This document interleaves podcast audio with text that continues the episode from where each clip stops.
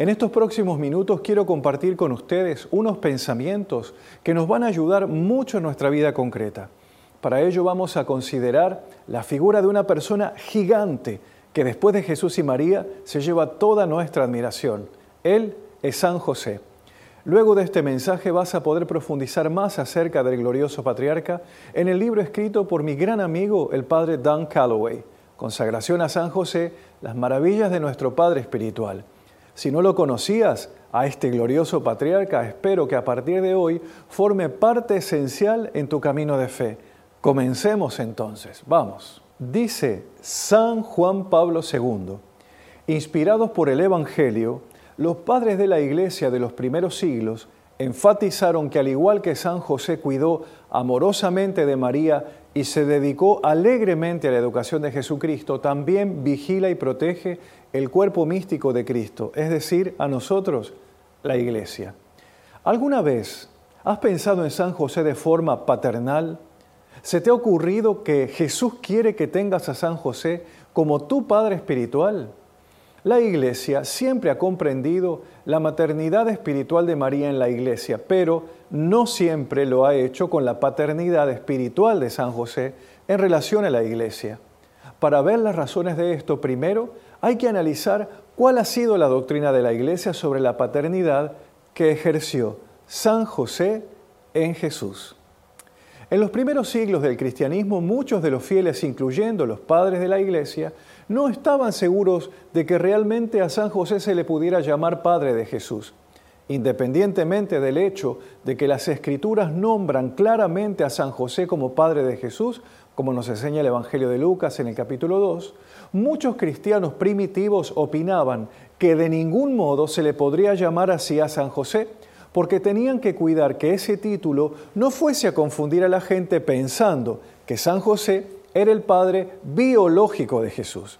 En esencia, no querían manchar de ninguna forma la creencia en la virginidad de María. No fue sino hasta la predicación de San Agustín en el siglo IV que la paternidad de San José fue claramente explicada por la Iglesia. En sus sermones, San Agustín afirma que San José, aunque no era el padre biológico de Jesús, fue un verdadero padre para él, porque ejerció una paternidad afectuosa, fiel y de autoridad. Después de esta aclaración sobre el asunto de la paternidad de San José sobre Jesús que hizo San Agustín, jamás se volvió a cuestionar el tema. Si San José es realmente el padre de la cabeza del cuerpo místico de Cristo, es necesariamente el padre del resto de los miembros del cuerpo de Cristo. Esta comprensión de la protección y paternidad de San José sobre la Iglesia comenzó lentamente a abrirse paso en los escritos de los santos y de los místicos. Por las escrituras sabemos que San José cuidó y protegió a Jesús como un padre. Por la tradición sabemos que San José cuida y protege como padre espiritual el cuerpo místico de Cristo, que es la iglesia. Pero, ¿qué significa personalmente para ti después de todo? Eres miembro de la iglesia. ¿Acaso Jesús no quiere que San José te cuide con el mismo amor, autoridad, afecto y fidelidad paternal como lo hizo con Jesús? La respuesta es sí. En el siglo XIX, Jesús mismo le ordenó explícitamente a la sierva de Dios, Sor María Marta Chambón, referirse a San José como un padre. Esta santa monja recibió gracias extraordinarias de Jesús, María y de San José, y se le conoce como la mística de las santas heridas. Jesús le dijo a Sor María Marta lo siguiente, debes referirte a San José como a tu Padre, porque yo le he dado el título y la bondad de un Padre. Mediante el bautismo te convertiste en hijo o en hija de Dios y miembro de la familia de Dios. Jesús es tu Señor, tu Salvador y tu hermano. El Hijo de Dios se convirtió en tu hermano por una razón muy específica. Él quiere que participes de su relación filial con el Padre Celestial. Esta es una verdadera, perdón, esta es una verdad cristiana fundamental. También es una verdad que nos ayuda a comprender la paternidad espiritual que San José ejerce sobre ti. Esto es a lo que me refiero. Si Jesús es tu hermano y mi hermano, sus padres se convirtieron en tus padres y mis padres, no físicamente, por supuesto, sino al modo espiritual. Específicamente, la madre de Jesús se convierte en tu madre. El padre de Jesús se convierte en tu padre. Si María es tu madre y Jesús es tu hermano, San José tiene que ser tu padre. Repito, la relación filial que tienes con San José no es biológica. Tampoco lo fue para Jesús. Pero eso no significa que la paternidad de San José no sea real. Al contrario, es muy real. Si la paternidad espiritual no fuese real, el llamar tu Padre Celestial al Padre Celestial de Jesús no tendría sentido, porque sabemos muy bien que la paternidad biológica no es la única clase de paternidad que existe. Con absoluta certeza podemos afirmar que la primera vez que el bebé Jesús miró a San José y le habló, no le habría dicho Padre adoptivo. No, no, el divino niño habría expresado con gran alegría en su lengua materna, que era el arameo, padre o incluso papito, abá. ¿eh? Repito, no hay nada malo en el término padre adoptivo, pero hay que reconocer que el Nuevo Testamento nunca, nunca se refiere a San José como padre adoptivo de Jesús. He aquí un ejemplo concreto. En una ocasión, María y San José perdieron al niño Jesús durante tres días. Los padres de Jesús lo buscaron ansiosamente y cuando finalmente lo encontraron, su madre le dijo, Tu padre y yo te buscábamos angustiados. Capítulo 2 del Evangelio de Lucas. María no le dijo a Jesús, Tu padre adoptivo y yo te buscábamos. No, la paternidad de San José fue más que una custodia legal. Su relación paternal con Jesús era personal, de autoridad afectuosa, moral y por supuesto muy amorosa. Este es el tipo de paternidad que San José también quiere tener contigo. San José es el mejor de los padres y su paternidad espiritual fue planeada desde toda la eternidad. Escuchemos al Papa Benedicto que nos dice, no hay más paternidad que la de Dios Padre, el único creador, de todo lo visible y lo invisible. Pero al hombre creado a imagen y semejanza de Dios, se le ha hecho partícipe de la única paternidad de Dios. San José muestra esto de una manera sorprendente. Él, que es padre sin ejercer una paternidad carnal, no es el padre biológico de Jesús, del cual solo Dios es padre, y sin embargo desempeña una plena y completa paternidad. Ser padre es ante todo ser servidor de la vida y del crecimiento. En este sentido, San José ha demostrado una gran dedicación. Quizás te preguntes, ¿por qué Jesús necesitaría en algo la paternidad de San José teniendo a Dios como Padre? Es una buena pregunta.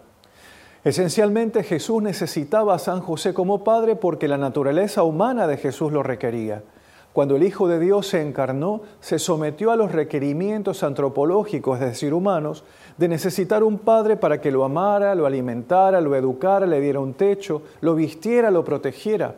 Jesús, la palabra encarnada, no es un ser puramente espiritual, es Dios hombre con una naturaleza divina y una humana.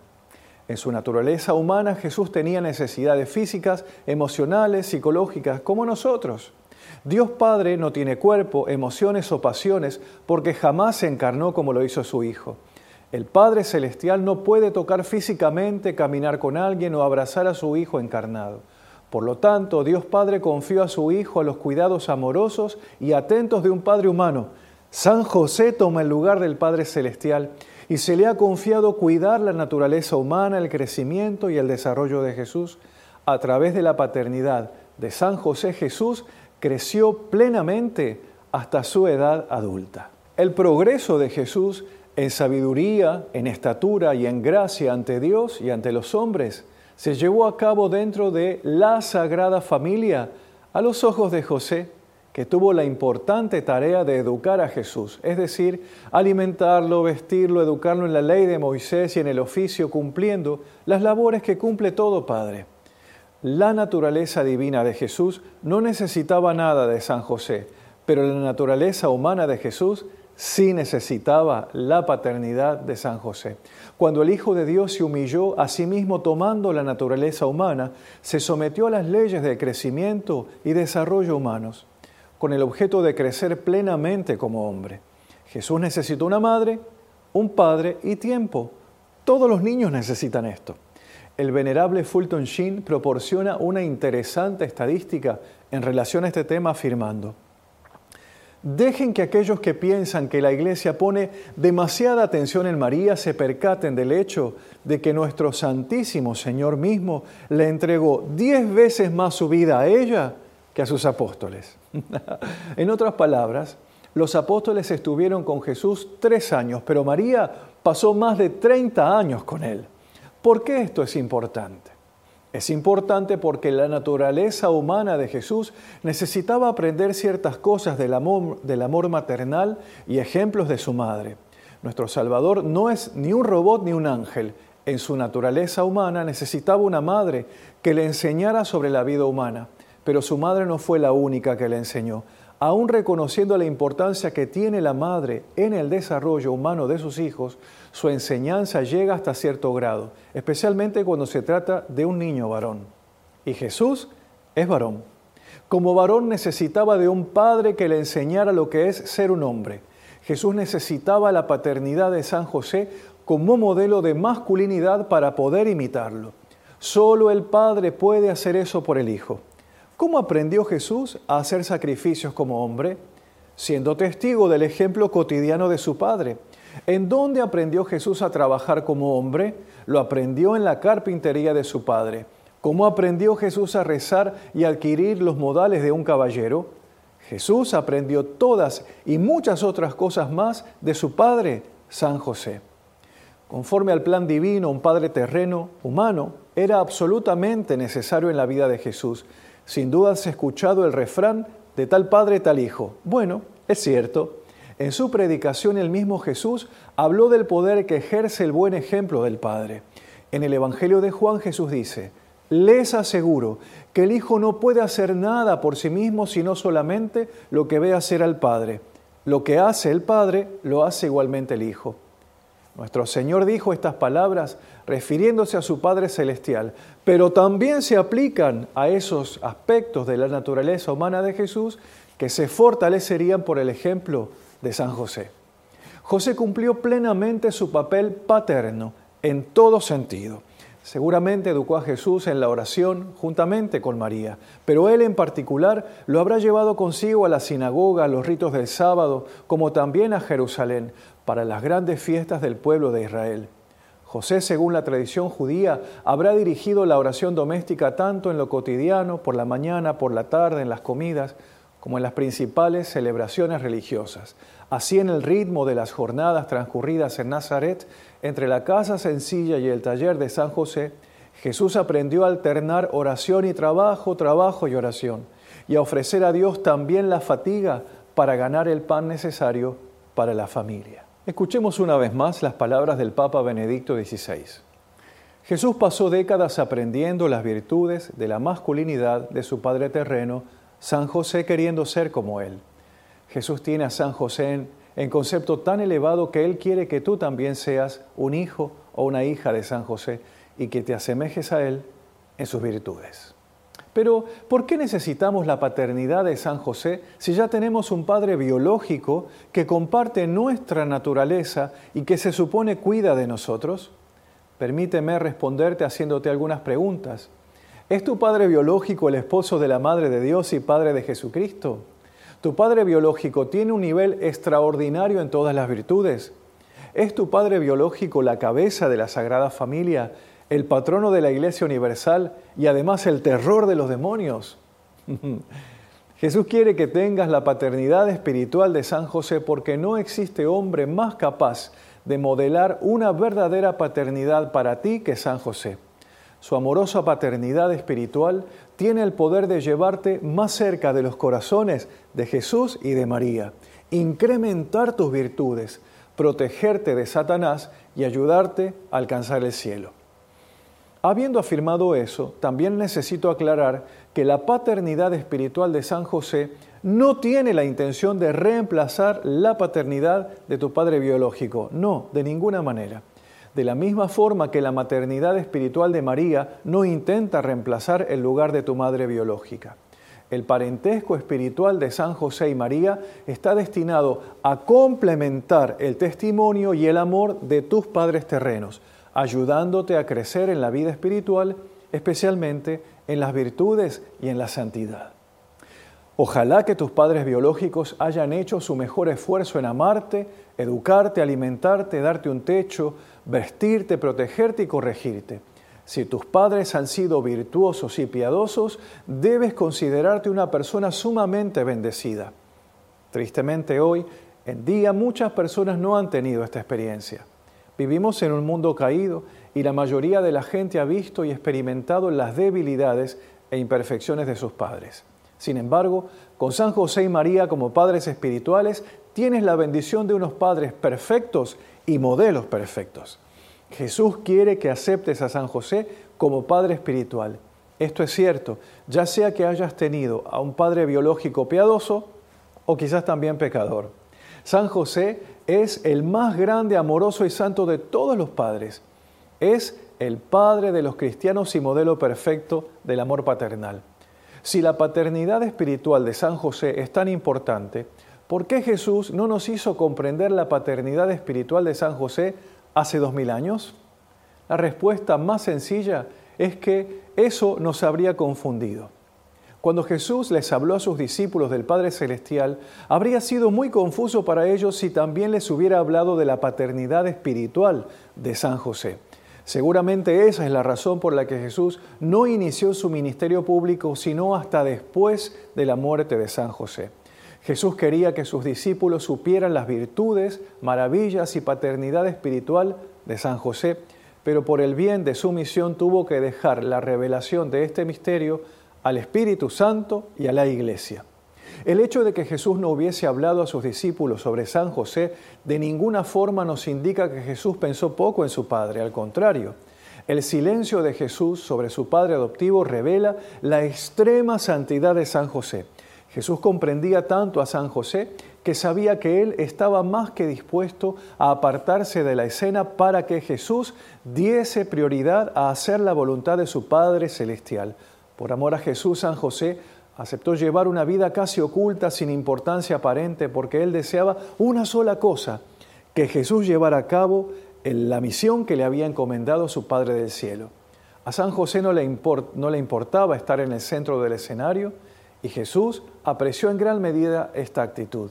La humildad de San José es testimonio de su grandeza. Ha llegado la hora de que por el bien de la humanidad por nuestro bien, el Espíritu Santo quiere revelar plenamente las virtudes, maravillas y paternidad espiritual de San José a todas las naciones. Este, que es un gran misterio, ha sido reservado para un tiempo en el que la Iglesia y el mundo lo necesitan de sobremanera. Ahora es el tiempo de San José. En nuestra era Jesús quiere que la Iglesia conozca, ame, honre y busque refugio en la paternidad espiritual de San José. No hubo un tiempo en la historia en el que el pueblo de Dios haya necesitado tanto a San José. ¿Por qué? Dicho sencillamente, la mayoría de los hombres ya no saben o no comprenden lo que significa ser un caballero. Ya no se diga más lo que significa ser un buen padre.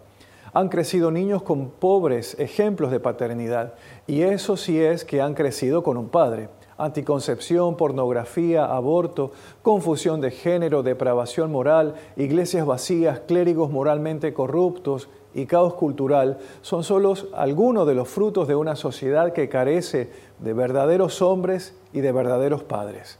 Jesús quiere atraer nuestra atención sobre la paternidad espiritual de San José para corregir estos errores y volver a poner en orden a la iglesia y al mundo. ¿Qué deberíamos pues esperar de la paternidad espiritual de San José? ¿Qué hará Él por nosotros? San José nos ama y gustoso hará exactamente las mismas cosas que un padre biológico hace por sus hijos, solo que a un nivel espiritual. Espiritualmente nos alimentará, nos dará techo, nos vestirá, educará, protegerá y corregirá. Ese es el papel de un padre. Exceptuando la corrección, San José hizo todas esas cosas por Jesús nuestro hermano y por supuesto que San José proveyó a todas las necesidades físicas de Jesús durante muchos años. Ponerse bajo el manto paternal de San José es una gran bendición en la vida espiritual. En las representaciones artísticas de San José, dentro de la tradición carmelita, su manto es un tema muy importante. El manto de San José es símbolo de seguridad y de protección paternal. Así como María protege a sus hijos bajo su manto, San José también protege amorosamente a sus hijos bajo su manto paternal. Resguárdate bajo el manto paternal de San José. Abre tu corazón a la paternidad espiritual de San José y experimenta el amor del mejor de los padres. Ahora decimos juntos, San José ruega por nosotros. Que Dios los bendiga.